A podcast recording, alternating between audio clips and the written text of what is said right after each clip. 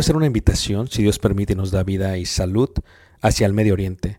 Estaremos viajando el próximo año y miraremos lo que es Egipto, las pirámides de Giza, todo lo que está alrededor de la parte de Cairo.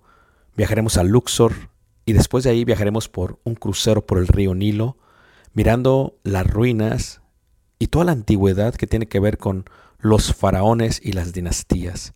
Después de ello tomaremos los desiertos, a través de lo que los israelitas pudiesen ver, y lo muestra la escritura, tanto en el libro de Números como en el libro de Éxodo, y miraremos y llegaremos hasta el monte Sinaí, después subiremos el monte Sinaí, si Dios permite lo escalaremos y miraremos el amanecer.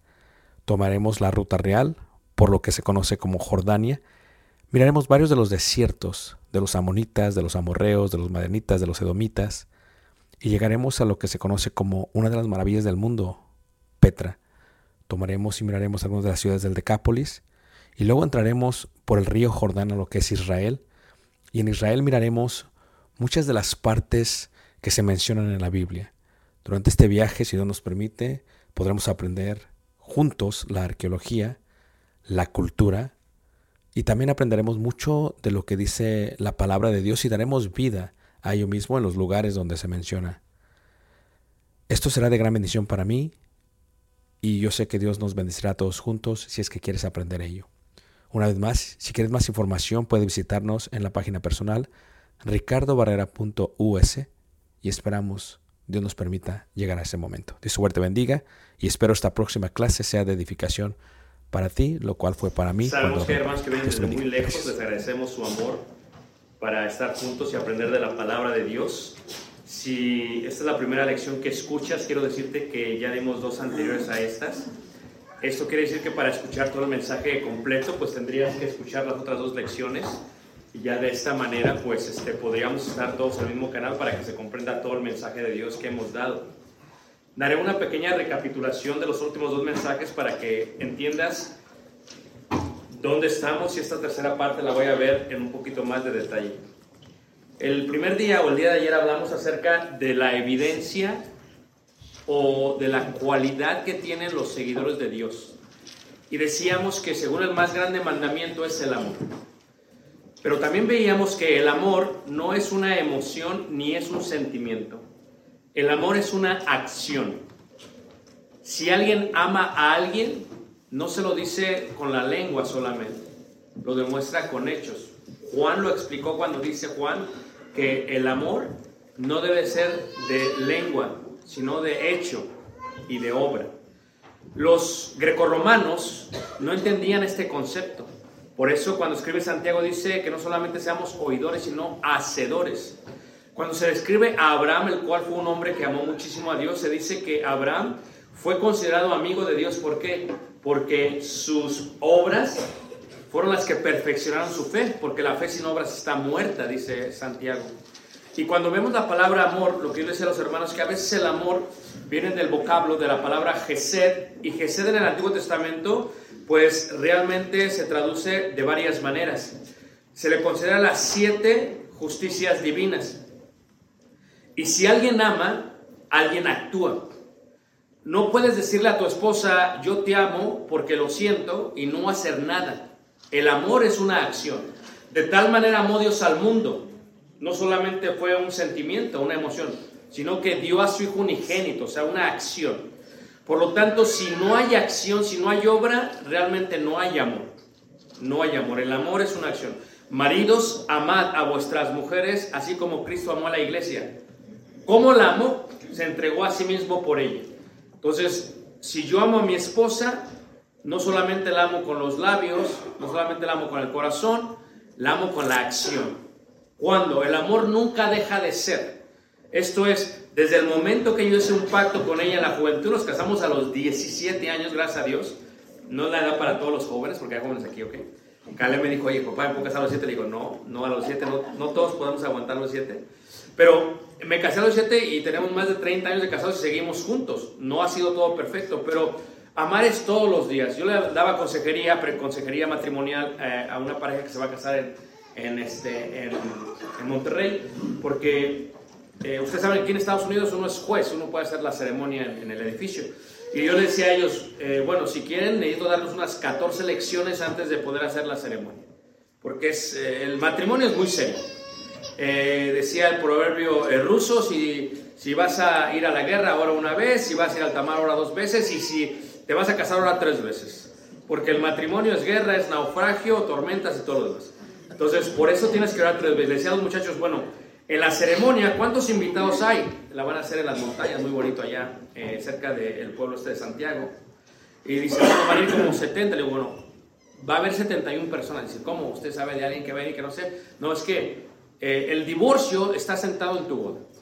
Y lo vas alimentando constantemente cuando no amas a tu esposa. Y, entonces la gente se separa porque no ama. Porque todos los días uno tiene que amar, tiene que actuar es la acción. ¿Qué es lo que demuestra el amor o el gesed, como veíamos el día de ayer cuando hablamos de amor es gesed? Veíamos que el amor es fidelidad, el amor es lealtad, el amor es manteniendo los pactos y esta mañana veíamos que el amor es verdad. Esto es, la propia palabra gesed viene del vocablo mishasem, mispaet, que indica justicia. Y justicia es la obediencia de la verdad.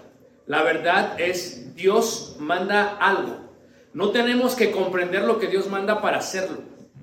Cuando uno tiene hijos y les ordenas algo, yo les digo a Caleb, tú no tienes que entender lo que te estoy mandando. No, lo tienes que obedecer, aunque no lo entiendas. Como dijo Jesús, ahorita no lo entendéis, no lo podéis sobrellevar, pero después lo vas a hacer. Hay veces nosotros no entendemos la verdad completamente porque no entendemos por qué Dios manda ciertas cosas.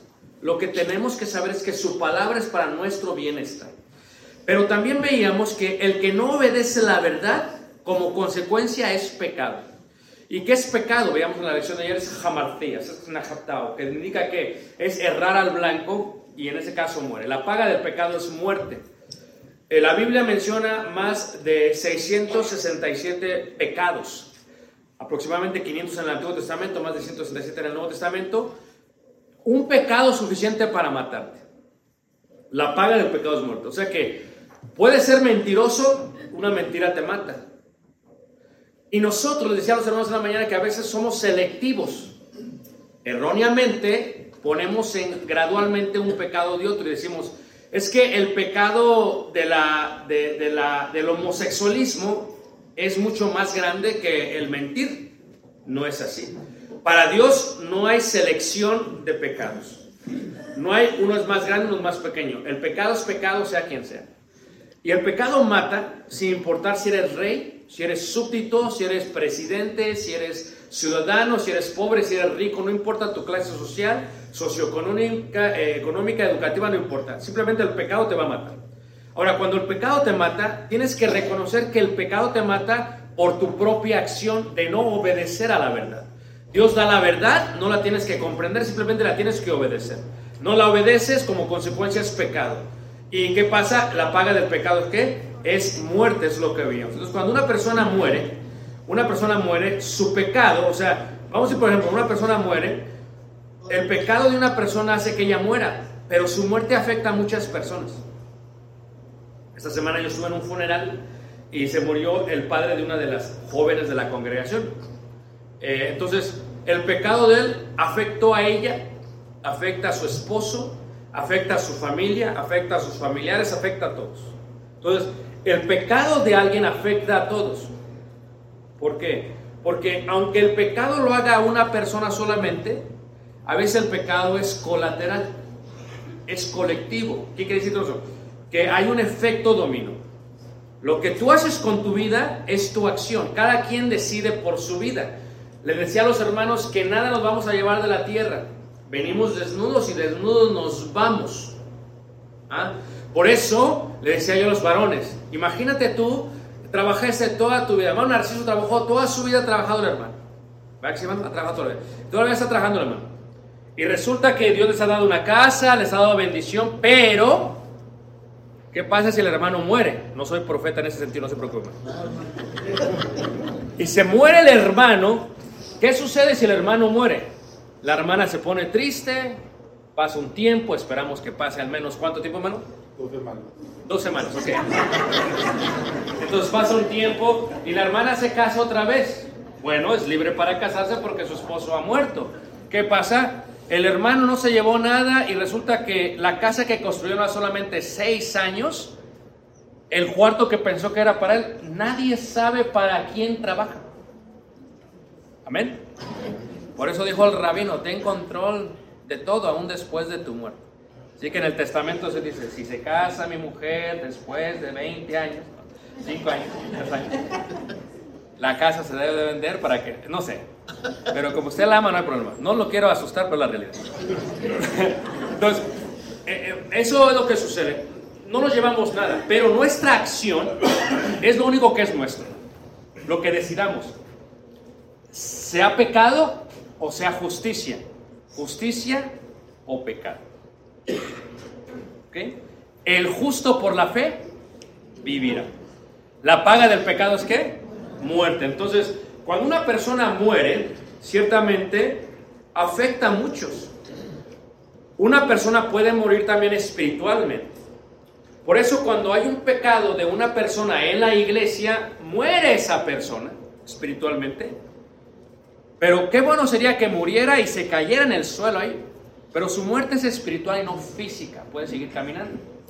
Entonces, como sigue caminando, a veces una persona puede estar muerta y puede venir a la iglesia y reunirse. El problema es que si ella pecó porque tenía una segunda vida o una vida secreta, una vida privada, daré un ejemplo, por ejemplo, de ello. Diré, por ejemplo, puede haber un hermano entre nosotros que vea pornografía. Eso es pecado no lo tenemos que dudar, es pecado. Si ve pornografía es pecado, solamente él sabe, está muerto espiritualmente, sigue viniendo a la iglesia, sigue adorando. Nadie sabe, solamente él sabe.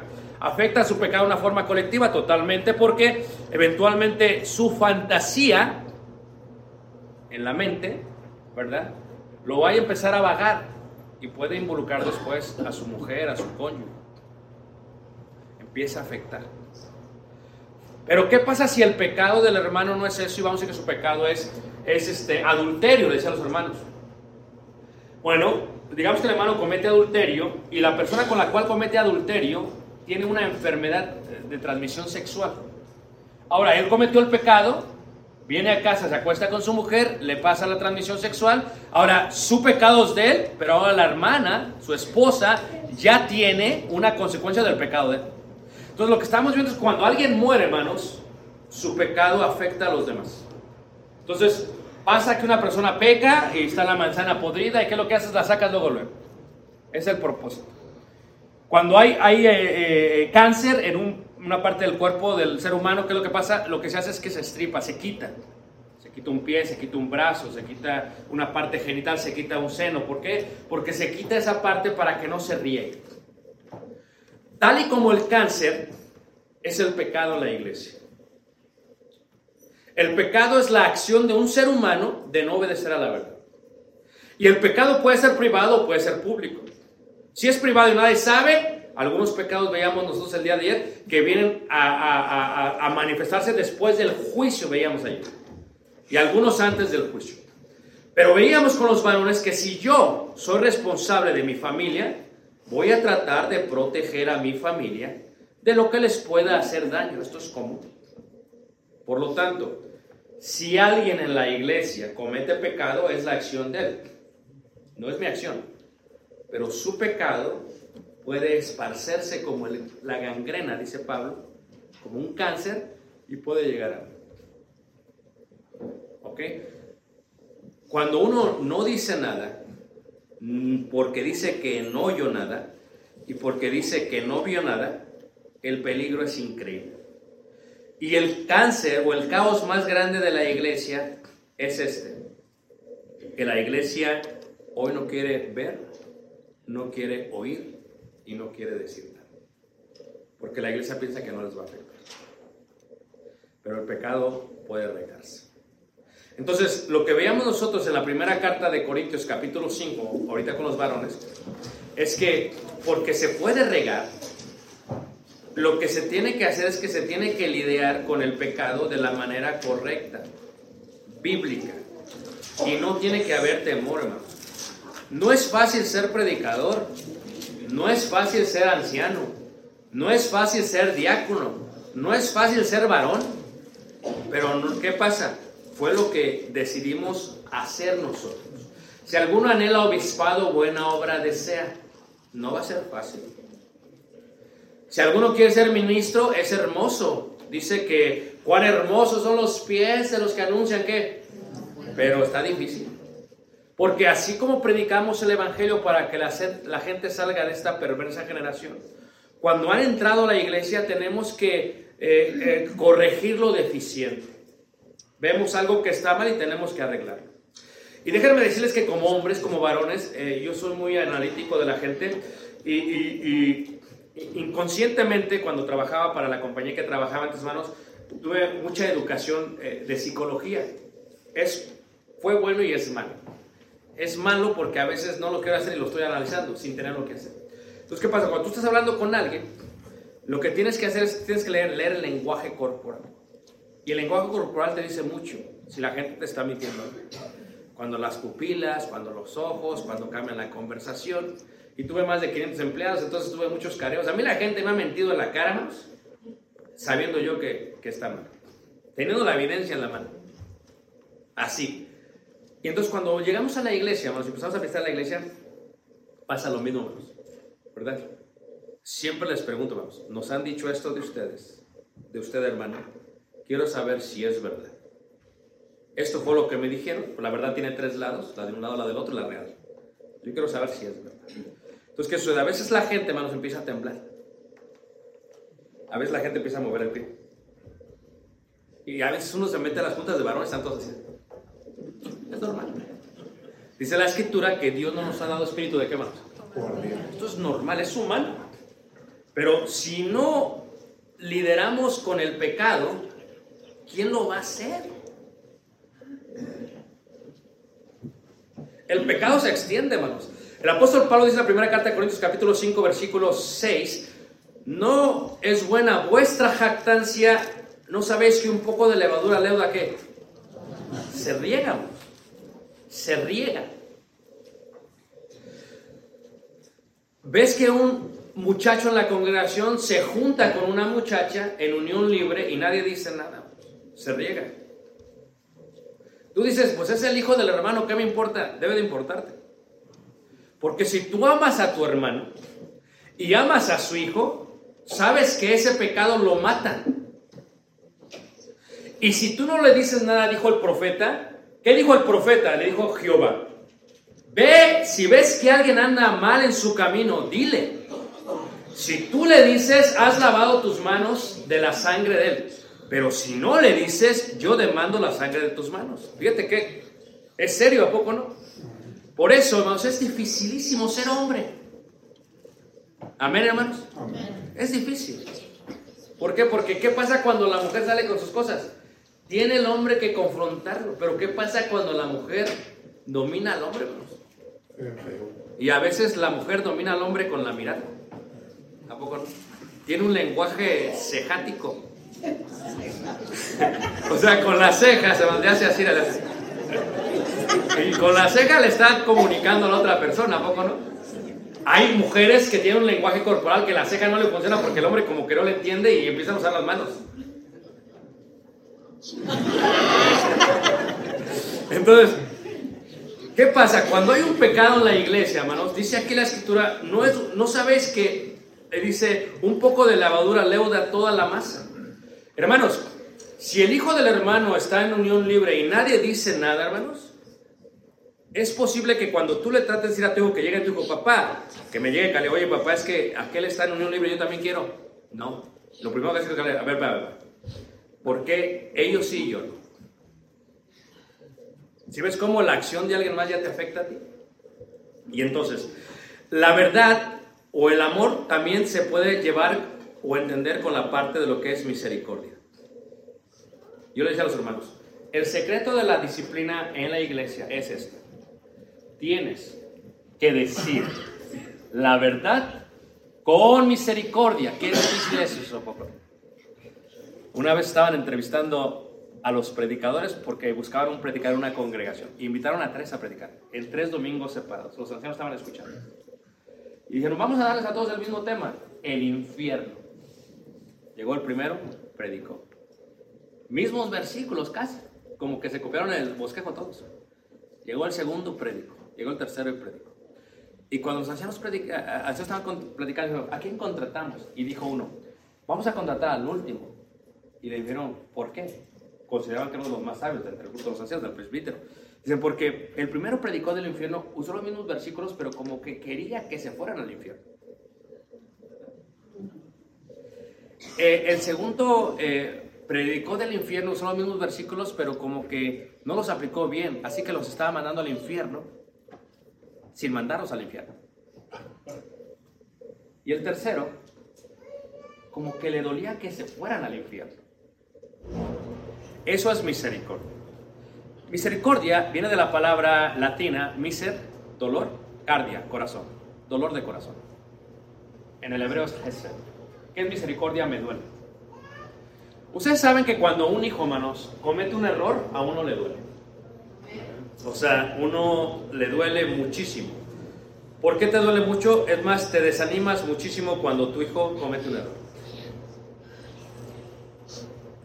Si tu hijo está pecando, te desanimas. Si somos honestos, si tu hijo está pecando, te duele porque su vida corre peligro y no solamente su vida física, la eterna. Y te duele. Ahora, Puedes hacerlo de dos maneras. Lo puedes, puede ser un alcahuete y sonsacarlo. Como el changuito, yo no vi nada, yo no dije nada, yo no digo nada. O si te interesa, porque muchos aman así, ¿eh? El, sumo sacerdote Elí con sus hijos, eh, ¿verdad? Con Finés y con el otro no les dijo, no les estorbó. Mira que como padres siempre tenemos que estorbar a nuestros hijos. Que tu hijo es trailero y que se va toda la semana. Mi hijo, cuida a su familia, atiende a su familia. Es muy peligroso. En la carretera hay muchos prostíbulos. Esté al tanto de su familia. ¿Por qué? Porque amamos a nuestros hijos. ¿Estamos de acuerdo, hermanos? El otro punto es que los sonsaca no les dices nada o le dices, ¿sabes qué? Me duele de corazón lo que estás pasando. Tienes una hija, salió con domingo 7, te duele. Pero te debe de doler más por el pecado y la consecuencia para ella que por lo que van a decir los hermanos. Número uno. No que no te deba de interesar lo que digan los hermanos, pero debes de ayudarle a ella porque el pecado la ha dañado. Ahora su respuesta al pecado va a definir cómo vas a, actuar.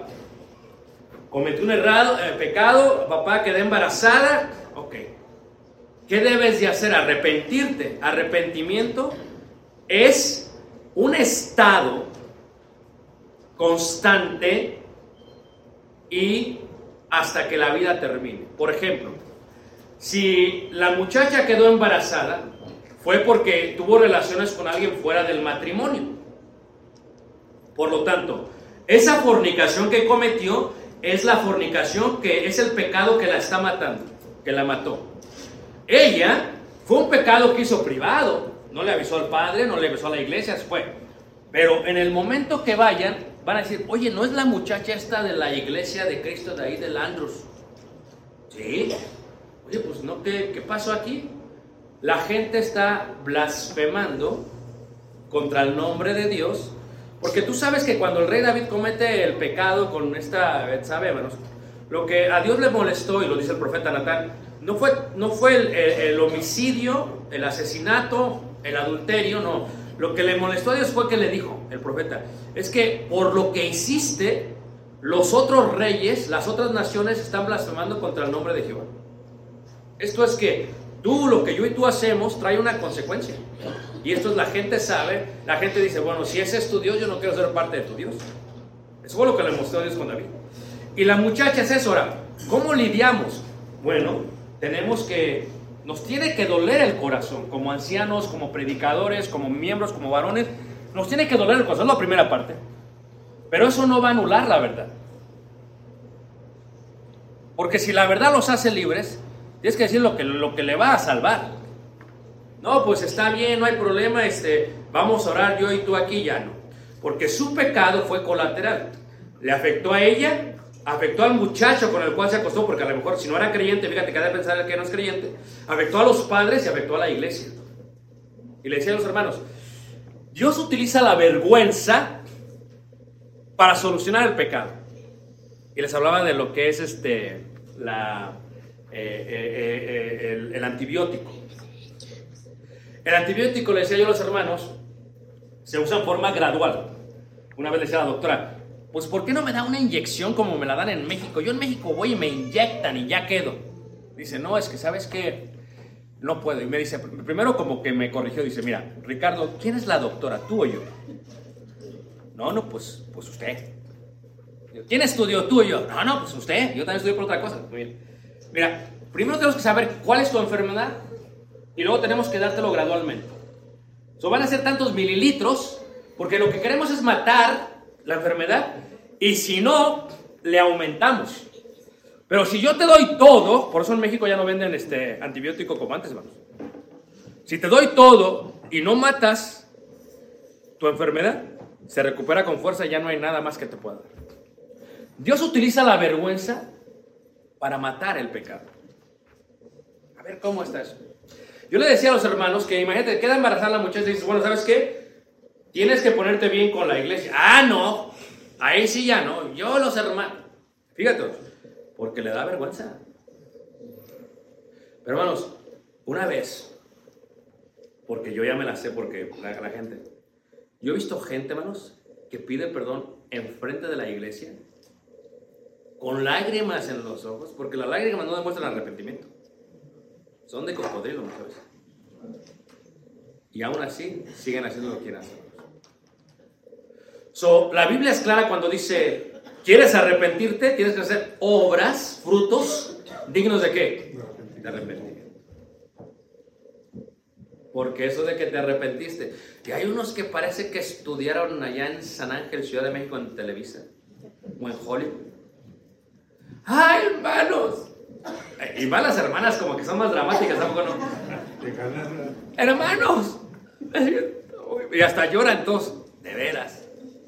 Una vez eh, el hermano le gustaba, mira, emborracharse. Y cada viernes, mira. Y el domingo pues se ponía bien con la iglesia. Y pues ya se la sabían todos. Entonces a la tercera ya venía otra vez hacia enfrente el hermano. Y le digo al pedo, quédate ahí, espérate ahí. Tú. Te vas y te sientas. Se sacaron de onda todos, ¿qué está pasando? Porque hermanos, el arrepentimiento recibe frutos dignos de arrepentimiento. Fue lo que dijo Juan el Bautista. Ahora, ¿cómo uno es que uno puede entonces disciplinar? Lo primero que uno tiene que hacer, tiene que tener misericordia y le tiene que doler. veíamos con los hermanos Mateo 18, 15 y 18, donde están los cuatro puntos de disciplina. Para que me entiendan, los cuatro niveles de antibiótico. Si esto no funciona, no va a funcionar nada más. Número uno. Por tanto, si tu hermano peca contra ti, ve y repréndele estando tú y él solos. Cuando hay un pecado en la iglesia, hermanos, es un pecado murmurar. Si el por ejemplo, si un hermano ve a una hermana con una persona que no es su cónyuge y los ve en una forma comprometida, es pecado andarlo divulgando. Dice la hermana, pues si ella fue la que pecó, no yo, pero usted es la que anda de, de noticiera Univisión. Entonces, si usted ve algo, usted tiene que ir sola y decirle. Por tanto, si tu hermano pega contigo, ve y reprenderle estando tú y solos. Si te oyere, has ganado tu hermano. Esa es la primera, eh, es la primera pastilla de, de, antibiótico, hermano. Tú ves que cuando te dan antibióticos te dan muchas pastillas. Y uno comete un error, hermanos. Te dan 10 pastillas y ya para el quinto día te sientes bien. ¿Y qué pasa, hermanos? Dijo una hermana que es doctora en México. Fíjese lo que hace la gente. La gente va y se auto medica todo. ¿Y qué pasa? Y entonces luego va con una doctora y, ya casi se le está quitando y por se le quita y piensa que fuera la... No, es que a veces uno deja de tomarse el antibiótico y puede regresar con más fuerza. Pues tienes que acabarte todo el antibiótico. Si un hermano o hermana está pecando, tienes que ir tú solo. Sí, te van a temblar las piernas totalmente, hermanos. Dios no nos ha dado espíritu de qué. El problema es cuando la hermana o el hermano tienen una personalidad o carácter tremendo. Porque hay hermanos con una personalidad que da miedo, hermanos. ¿A poco no? Sí, tú la ves y dices, no, mejor no voy. Pero tienes que ir. Ahora, número dos, si la hermana o el hermano no reaccionan, mas si no te oyere, dice la escritura, si no te oyere, toma aún contigo uno o dos. Esa ya es una, un medicamento con más, eh, más antibiótico y tiene que hacer efecto. No te sirvieron las pastillas, está bien la inyección. Entre dos o tres hermanos, pero misericordia. No van a ir, te vas a ir al infierno, no. Miren, sabemos esto nos duele, porque uno tiene agradable como a hijos. A veces hay hermanos que son muy imprudentes, no saben cómo hablar. Y llegan y van con todo, así que van con todo, el fuego del infierno y todo. ¿Recuerdan ustedes que los hijos del trueno que le digo, eh, porque caiga fuego del cielo y que ya se los consuma? No, hermanos. No, no, no, tranquilo. Primero te tiene que doler, porque el amor es misericordia. Te duele porque el pecado del hermano o la hermana está lastimando y los tienes que ver como hijos. Así cambia todo el aspecto. Juan, hijitos míos, mi hijo, quiero hablar contigo. A ver, hermano, ¿qué pasa? Mira, nos han comunicado esto, queremos verificar si es verdad. No, no es verdad, mira. Aquí tenemos los dos testigos. ¿Es verdad o no es verdad? Bueno, hermanos, que a veces te van a decir, no, no es verdad. Una vez, hermanos, ¿a quién le gustan las historias? Levanta, ¿a quién le gustan las historias? nada más, a mí, a la hermana. Dicen que son chismosos, las cosas lo voy a contar con la hermana. Una vez, hermano, un hermano se fue a su tierra, solo. Y resulta que fue a una boda y le entró, mira, y baile y tomada. Y no se percató que un primo lo, lo transmitió en vivo. Y lo etiquetó. Entonces, a la hora y media se dio cuenta el hermano que lo habían grabado y le pidió al primo que bajara el video. Fue como a la una de la mañana. El hermano pensó, ya están todos dormidos. El domingo, hermanos, llegó una hermana como los decoré, bien chismosa. Hermano, pasó esto. ¿Qué pasó? El hermano que está allá, que esto y que esto y que esto, le digo, ah, usted tiene que ir con él, dice, hermano, pero quiero que usted lo vea. ¿Cómo lo tienes grabado? Dice, lo transmitieron, pero yo lo grabé en mi... Digo, bueno, ya que venga, llegó el hermano, fíjate, vos te digo que no te la creas. Llegó el hermano, se sentó, nos sentamos en la oficina. Hermano, te quiero hablar contigo muy bien. Mira, hermano, este, eh, me llegó esta noticia. Yo soy bien directo, yo me ando con que dándole lo que es pero con la verdad, hermanos, con misericordia. Mira, hermano, eh, mm, me dolió mucho saber que, que, a tus hijos lastimaste con tu testimonio eh, allá en esta salida que tuviste. me indican que tomaste, me indican que bailaste. No, hermano, no, es una mentira. Yo tenía el video, porque ya lo había pasado a mi celular. Yo lo estoy escuchando, hermano. Es una mentira, hermano. Es una mentira esa. Eso no es así.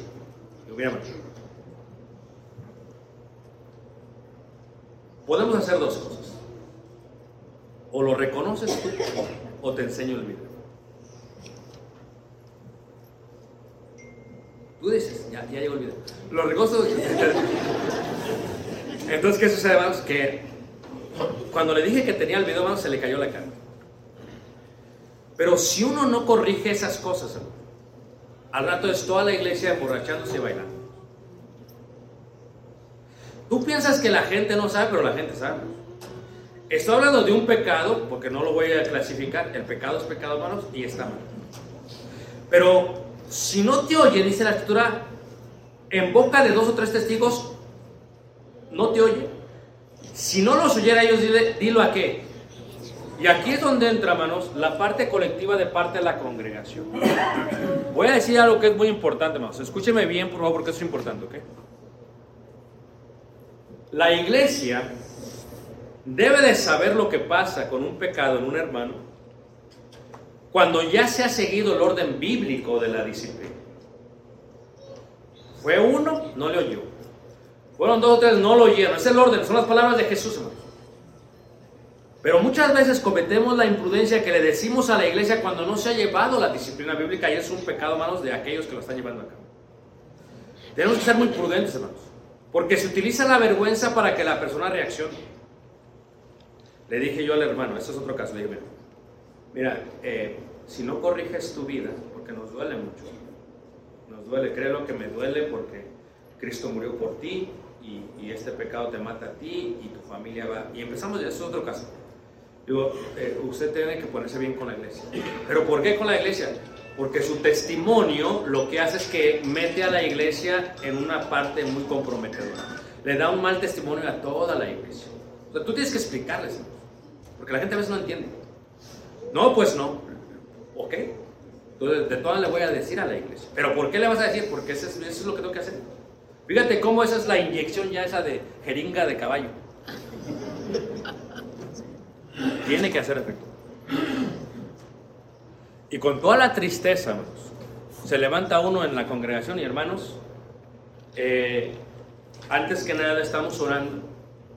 Queremos decirle que hemos eh, hablado con el hermano. Ya no andas con que, por eso dice Pablo a Timoteo, el que persista en pecar una, dos y tres veces, a Tito también le dices. O son rectos, hermanos.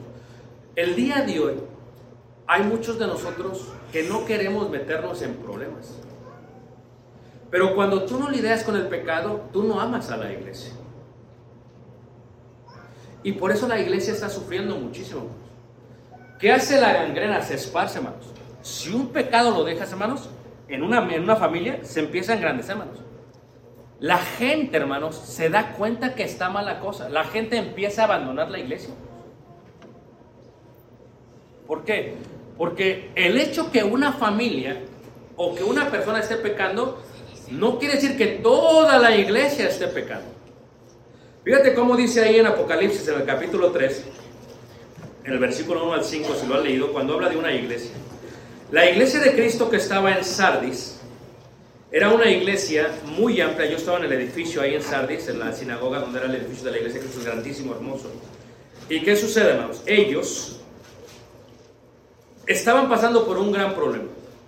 Pero hay que tener cuidado como hombres, hermanos. Cuando nosotros, por el pecado de un miembro o de una familia, le dejamos de hablar a toda una iglesia. Escucha lo que te estoy diciendo, hermanos.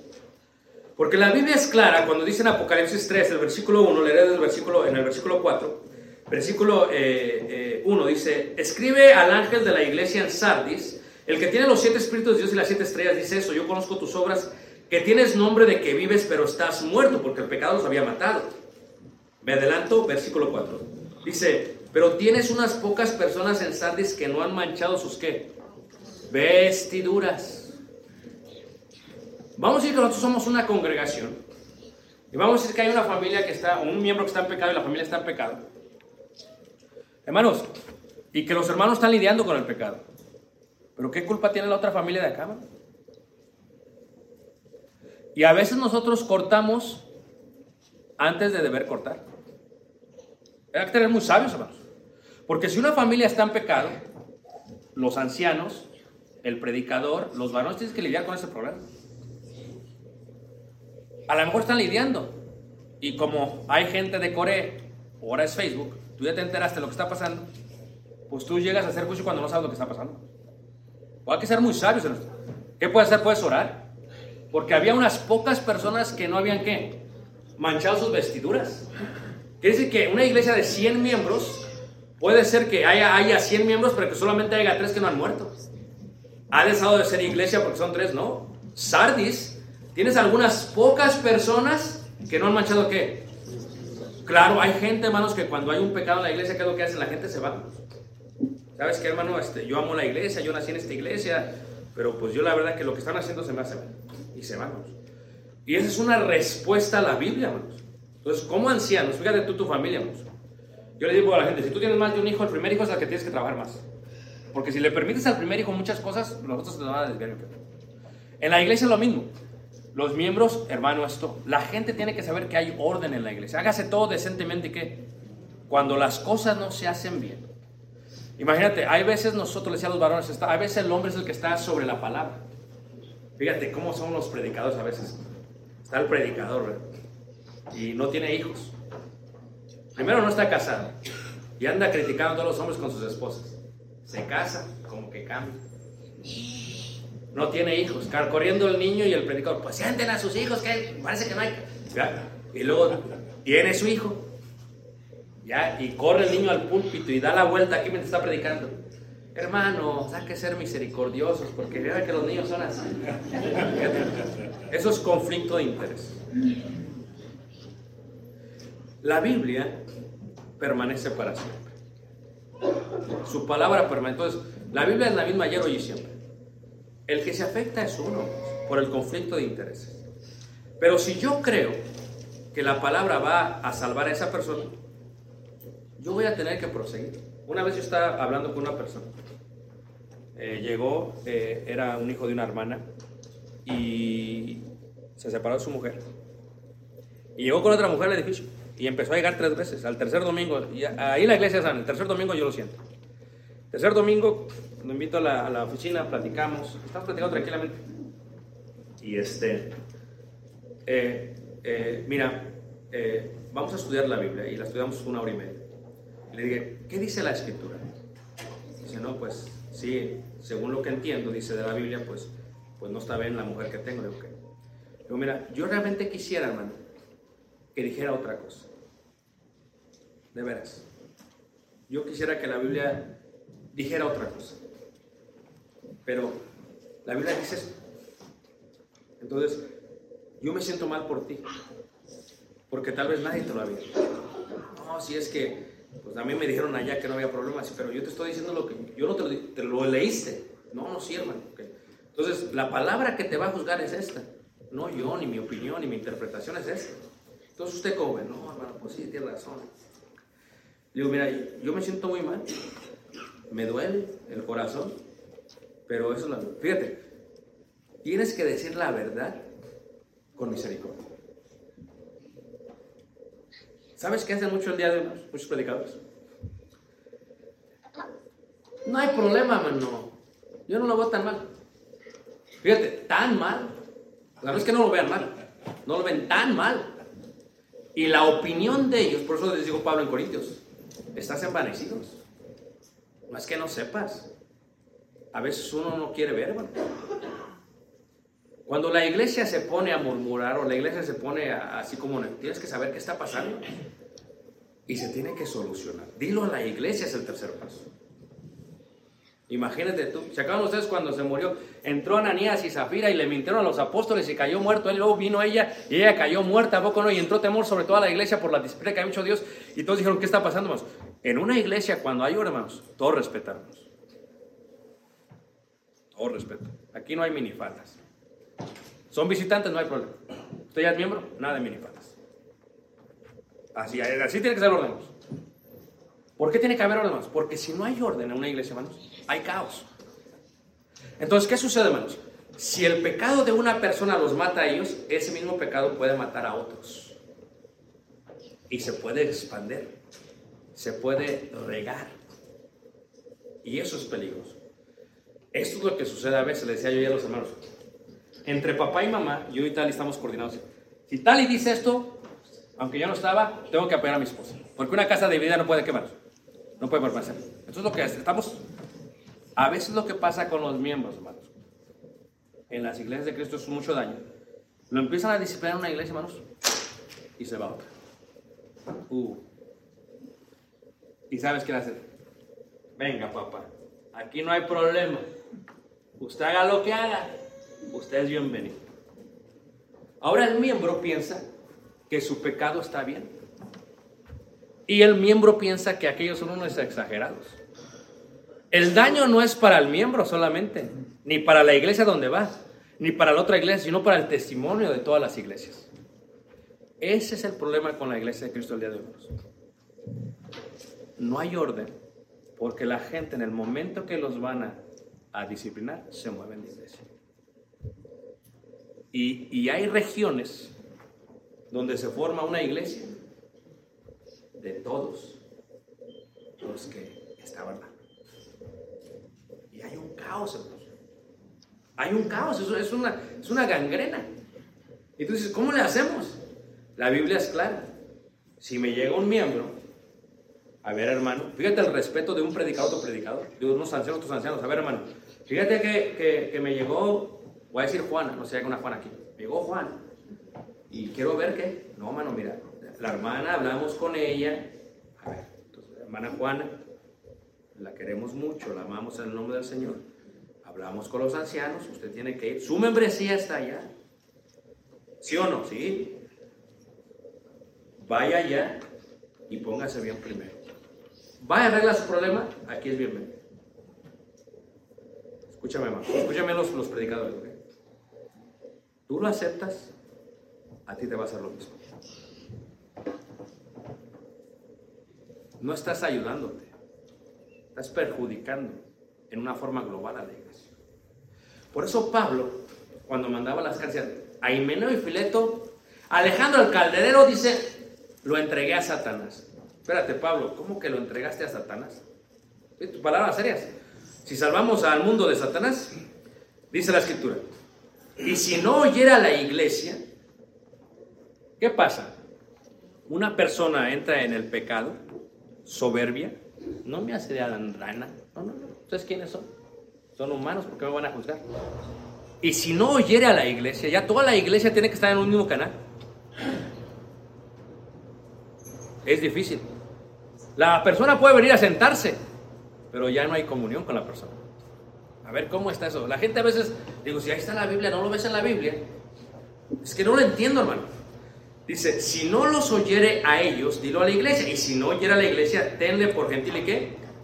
Y pública. Ouch. Y dicen, ¿y eso qué es, hermano? Cuando veíamos en la clase de los varones, decía, que dijo Pablo, si hay alguno que se dice hermano, pero es fornicario, borracho, idólatra, adúltero, con el tal ni aunque malos comáis. Está seria la cosa. Había tanto orden en las iglesias de Cristo de antes, hermanos. Allá en el norte hay orden. Que cuando, entre los, entre los americanos, cuando hay una disciplina, hermanos, me llega de pronto la carta. En español somos nosotros, servicio autónomos totalmente. Y en inglés dice, queremos hacerles saber que si llega una persona de esta edad, su nombre es tal y tal, y, nos dan los detalles, hermanos. Ya eso no hay, hermanos. Les voy a decir por qué. Porque hay miedo. Y les decía a los hermanos, si tú supieras que hay un hermano que abusó de un pequeño, y luego ahora está en tu congregación, peor, te dice que lo invites a su casa, que lo hospedes unos meses, y tienes nietos o niños. A ver, ¿quién duerme con los ojos cerrados? Pero como no hay orden, hay adúlteros, hay borrachos, hay fornicarios, hay ladrones, hay abusadores de menores. ¿Y sabes qué? Si lo hizo en una congregación, lo va a hacer en otra congregación. Y el problema con esto, hermanos, es que estamos perjudicando el testimonio de la iglesia por la falta de disciplina. Fíjate que Jesús cuando dice esto dice, de cierto os digo que todo lo que atéis en la tierra será atado en el cielo. A veces tenemos una junta, hermanos, y pensamos, ya hablamos y ya. Cuando tenemos una junta y lo ponemos en manos de Dios, hermanos, lo que se ata aquí se ata en el cielo. A veces lo vemos a la ligera, hermanos. No, no, es cosa seria. Cuando hay una junta y usted dice amén, se está comprometiendo. Pero imagínate qué orden sería que llegara un miembro allá a ver, eh, no hermanos, pasó esto, hasta las iglesias, mira, se fortalece. Pero, ¿por qué tiene que, por qué lo, ordena la Biblia así? Porque lo que se tiene que exterminar es el pecado, hermanos. Cuando tú haces, imagínate tú con los hijos, Caleb, papá, esto no puedes, le digo yo, y viene con mamá y mamá lo deja. ¿Qué estamos haciendo del hijo, hermanos? No le estamos ayudando al hijo. Pues si nos elevamos una parte congregacional, ¿Qué hace cuando pasa todas las congregaciones, hermanos? Ese es el caos. La iglesia de Cristo en todo el mundo está sufriendo, no por los puntos de adoración solamente, hermanos. Está sufriendo por el testimonio y la falta de disciplina que hay en las iglesias del Señor, hermanos. ¿Y sabes qué es el problema, hermanos? No nos duele. ¿Tú recuerdas cuando Jesús, hermanos, estaba enfrente de, eh, en el monte eh, de los olivos viendo Jerusalén? De la altura que Jesús lloró, se lamentó. Dice Jerusalén, Jerusalén, dice, ¿cuántas veces quise hacer como la gallina hace con sus polluelos? Dice, y no quisiste. Fíjate, Dios, el pueblo se revelaba un profeta, el pueblo se revelaba otro profeta. ¿Qué hace el pueblo? Los mataba, hermanos. ¿Sabes qué hacen las iglesias? Llega un predicador, predica lo que es, lo corren. Llega otro y lo corren. O sea, tú te ajustas a nosotros, no nosotros a ti. Y lo corren y lo corren. Hermanos, Jesús sufre, hermanos. Y a nosotros que servimos al ministerio, nos duele el corazón ver, hermanos, cómo el pecado, hermanos, reina dentro de las iglesias. Nadie dice nada, hermanos. Y las iglesias se están acabando. Pasan de ser 300, 400 a, a 20, a 10, hermanos. No es porque no se predica la palabra, es porque no se practica la palabra. Aquí el punto no es predicar la palabra, es aplicar la palabra. Porque el justo vivirá por la fe. Esto es, si yo veo la verdad y digo que amo a Dios, voy a hacer la verdad. Santifícalos en tu verdad, tu palabra es verdad. Cuando algo está mal, hermanos, está mal aquí y en China. Está mal aquí y en Japón. Y créelo, hermanos, la iglesia sufre, hermanos, por la falta de disciplina y testimonio. Ya la gente no quiere saber de Cristo. Es más, tú le predicas en un pueblo pequeño como este. Bueno, relativamente. Y dice, ah, ¿usted va a esa iglesia? No, hombre. No, no. Ahí va a estar. No. El testimonio. Pero como antes, hermanos, cuando uno, era, cuando uno decía una tontería, cuando uno, uno decía algo mal, pues nada, nada más habían dos o tres. Tú estás con tus amigos y dices algo imprudente y dos o tres nada más y todos se ríen, nada más dos o tres. Pero lo que hizo el Internet es que amplificó no la insensatez de la persona, sino que Ahora, esta persona lo dice en los medios, no se dan tres personas cuenta. Un millón de personas se dan cuenta. Y la iglesia, hermanos, está expuesta a un millón de ojos, a un millón de oídos. Pero si hiciéramos las cosas bien, hermanos, ¿qué sería la diferencia? Muchos dicen, no, hermano, tú eres como el profeta eh, Jeremías porque siempre lloras. Pero ¿sabes por qué Jeremías lloraba? Porque a Jeremías le dolía el pecado del pueblo. Y nosotros nos necesita doler el pecado, para poder hacer algo al respecto. No nos duele porque no amamos. Y tenemos que empezar más a amar la iglesia. Porque la iglesia es tu familia. Los hermanos son tus hijos. Y si tú no la ves así, vas a sufrir toda la vida. Es preciso que haya, haya tropiezos, dijo Jesús, claro. Va a haber hermanos que van a, claro, hermanos. Siempre eso va a haber. Va a haber tropiezos, hermanos. Pero hay de aquel que los haga. Mientras tanto, nosotros tenemos que guardar la fe, la doctrina, hermanos. Escúchame bien. Si algo está mal, está mal aquí y en Chile. Está mal aquí y en el siglo pasado. Porque su palabra permanece para qué? La pregunta que les tengo esta tarde ya, ¿nos duele el pecado de la iglesia?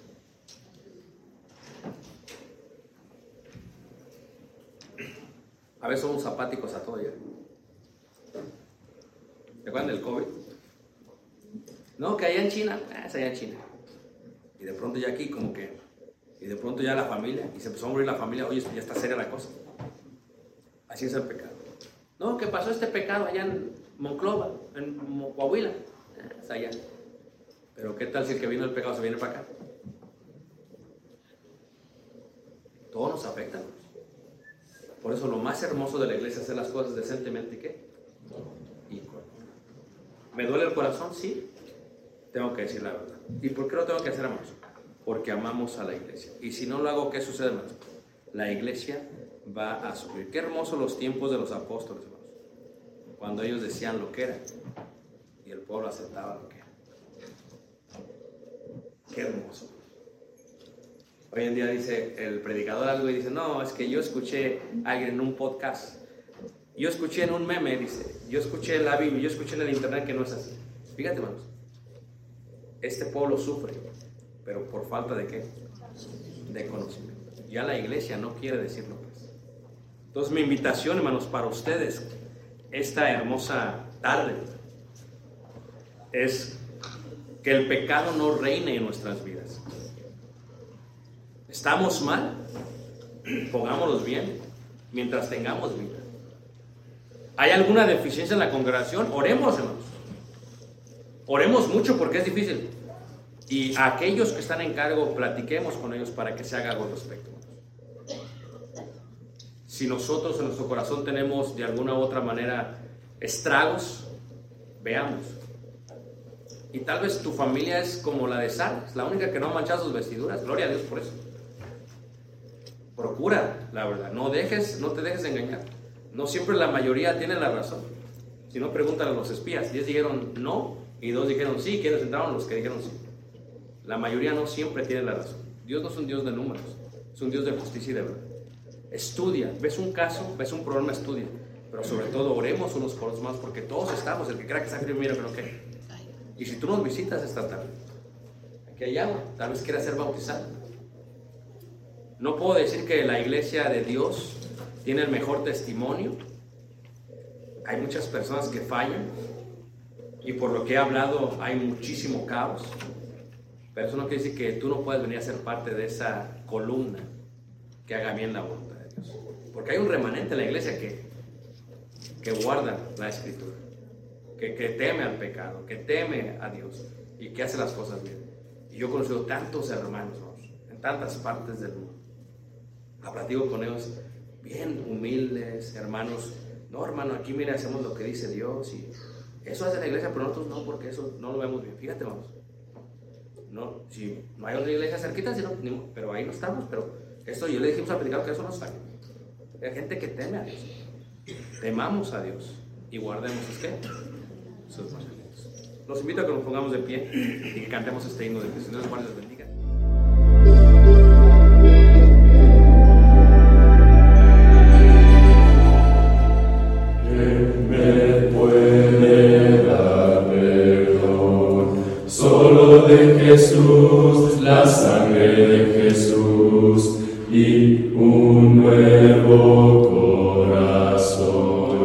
Solo de Jesús, la sangre